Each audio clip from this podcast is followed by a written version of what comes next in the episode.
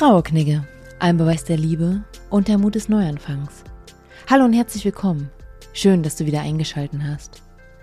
Wie du dem Titel der Folge schon entnommen hast, dreht es sich heute um den Begriff Teufelskreis. Du hast sicher auch ein konkretes Bild dazu im Kopf, wenn du das hörst. Es beschreibt die Lage, die ausweglos scheint, aus der wir irgendwie nicht rauskommen. Manchmal sogar noch schlimmer und es fühlt sich so an, als würde immer mehr zu unserer misslichen Lage hinzukommen. Unsere Gefühle und Gedanken drehen sich im Kreis.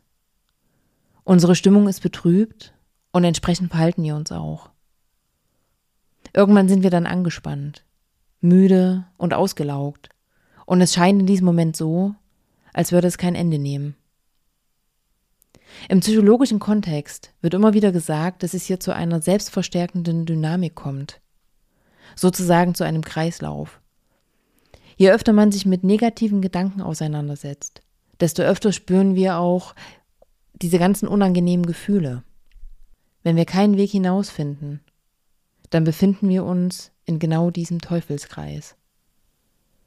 Durch die letzten Folgen von diesem Podcast weißt du, dass Trauer eine normale Reaktion auf eine Verlustsituation ist und zu unserem Emotionsrepertoire gehört und durch das Auf und Ab unserer Gefühlswelt lernst du in den Momenten, in denen es dir besser geht und du hoffnungsvoll nach vorne schauen kannst, dass du die Fähigkeit besitzt, aus diesem Teufelskreis auszubrechen, dich zu befreien und auch zu lösen.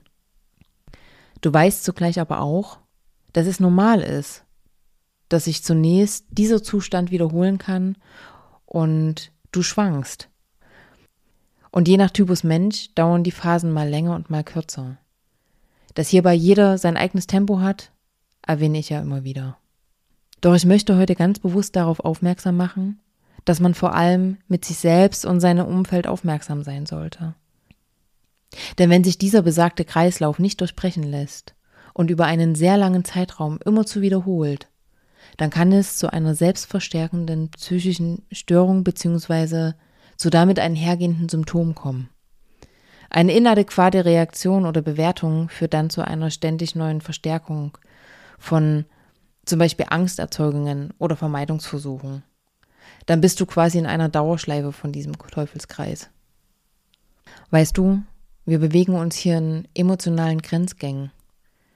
Wir kommen manchmal und besonders während der Trauer an eine Grenze und müssen sie überschreiten, um selbst wieder in Gang zu kommen doch manchmal klappt das nicht. Wenn du also spürst, dass gar nichts mehr hilft, weder Gespräch noch Achtsamkeitsübung noch Ablenkung in jeglicher Form, dann habe keine Scheu, dir professionelle Unterstützung bei einem Arzt zu suchen.